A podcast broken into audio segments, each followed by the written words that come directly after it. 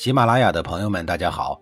告诉大家一个好消息，除了音频以外，我最近开始以视频的方式为大家讲历史，内容也不再局限于中国古代史，而是涵盖人文、社会、西方历史等等，还包括对一些经典童话人物、历史人物进行全新解读。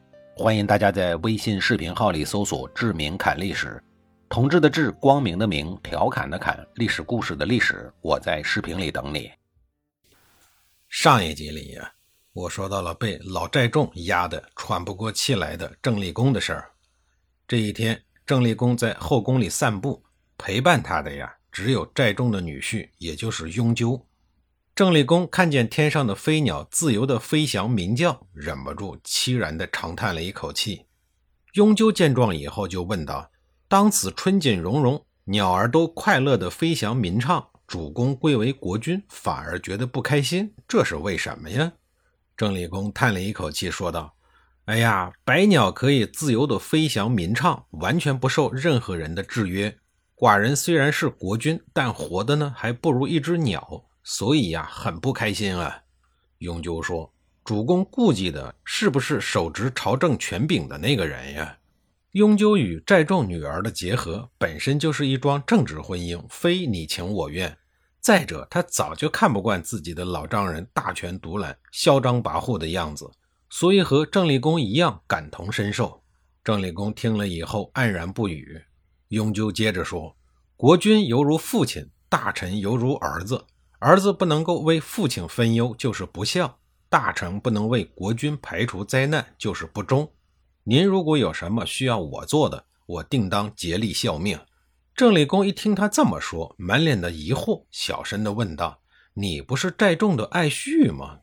雍纠接着解释说：“是女婿没错，但谈不上爱字儿。我与寨众家族的联姻是出自于宋庄公的逼迫，也不是出自寨众的本意。”郑立功见他这么表态，就说：“你要是能够杀了寨众的话，我让你代替他的职位，你意见如何呀？”在高级职位的诱惑下。雍纠满脸欣喜地贡献了一个计谋，说：“现如今东郊被宋兵破坏，民居还没有修复。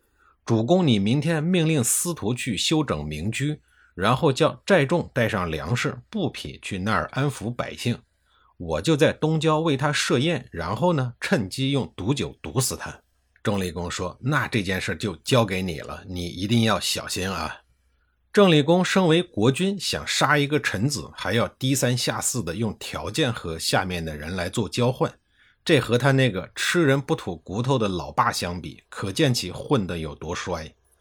不知道他是实在是没有幕僚了，还是混的只剩下这么一个朋友，他竟然和雍纠达成了共识。要说雍纠呢，也是一条汉子，在忠孝两难的情况下。毅然而然地选择了大义灭亲，打算用毒酒干掉自己的老丈人，为国君效忠。话说雍纠的计谋不可谓不完美，可是无数的事实证明，要想达到目标，仅有完美的计划是不够的。成功与否，关键不在于气质，而在于心理素质。雍纠回到家以后，见到了老婆债氏，禁不住露出了惊慌之色。心理素质不是一般的差啊，根本稳不住。债氏心生疑窦，就问道：“今天朝中有什么事儿吧？”雍纠说：“没有啊。”债氏说：“我没有听到你说话，先看了你的脸色。今天朝中不可能没有事儿。你我夫妇同体，不论事情大小，我都有知情权。”雍纠被逼急了，说：“国君要派你爸去东郊安抚居民，那一天呀，我会在那儿宴请你爸，其他的事儿都没有了。”债氏说。你要宴请我爸，何必要去郊外呢？雍纠说：“这是国君的命令，你就不要问了。您听一听啊，这话说的不仅没有气质，连智商都降了级。”寨氏就更加的怀疑了，于是当晚就用酒灌醉了雍纠，趁他昏睡中，假装问他：“国君让你杀寨众，你忘了吗？”这事儿我哪敢忘呀？雍纠在睡梦中糊里糊涂地答应着。不愧是寨众的女儿，聪明机智，不在父亲之下。雍鸠碰上他就不是一个等级的对手。面对这个惊险的消息，一边是老爸，一边是老公，寨氏一时也不知道该怎么办才好。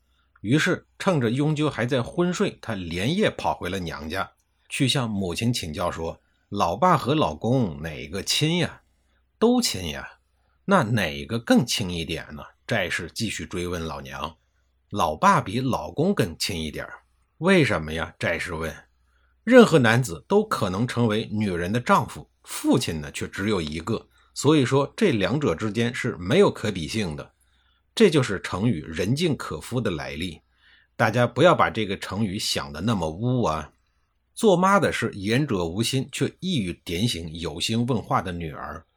寨士连眼流着眼泪说道：“我今天为了老爸就顾不得老公了。”于是将永久的计划悄悄地告诉了他的妈妈。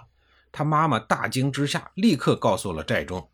寨众知道以后，稳稳地说：“你们不要和别人说，我自有主意。”寨众是谁呀？那可是经历过大风大浪的权臣，什么阵势没有见过呀？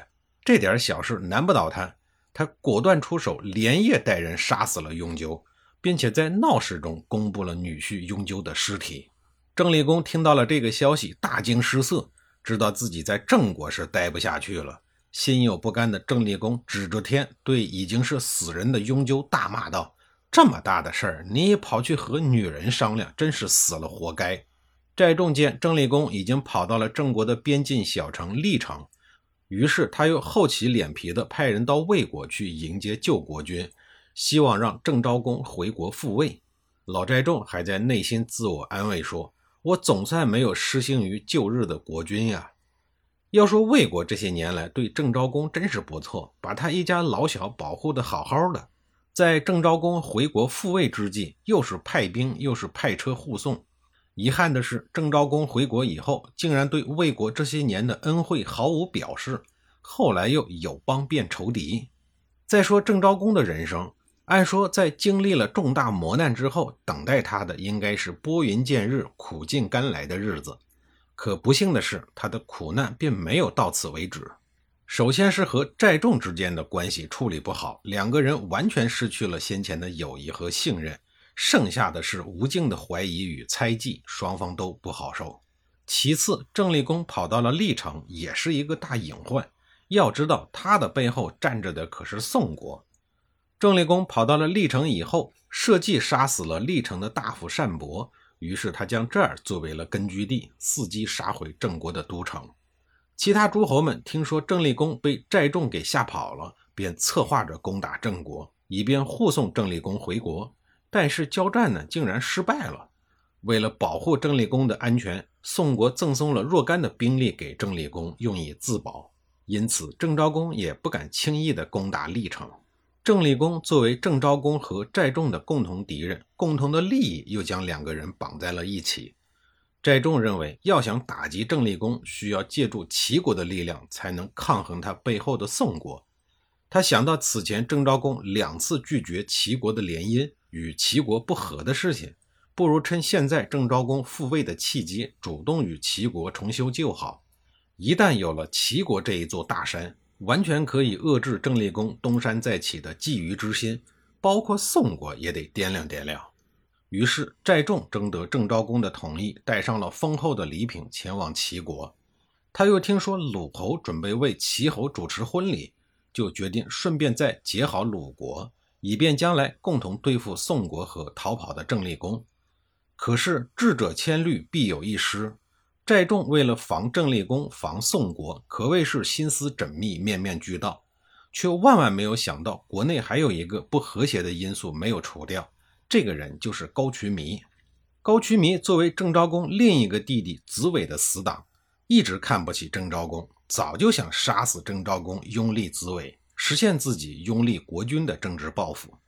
这个毒计筹划已久，但是之前一直没敢动手。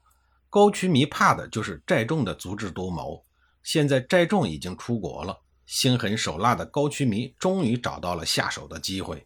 一场弑君的恶毒阴谋转瞬即发。他趁着郑昭公冬天去郊外祭祀的机会，在半路上直接暗杀了郑昭公。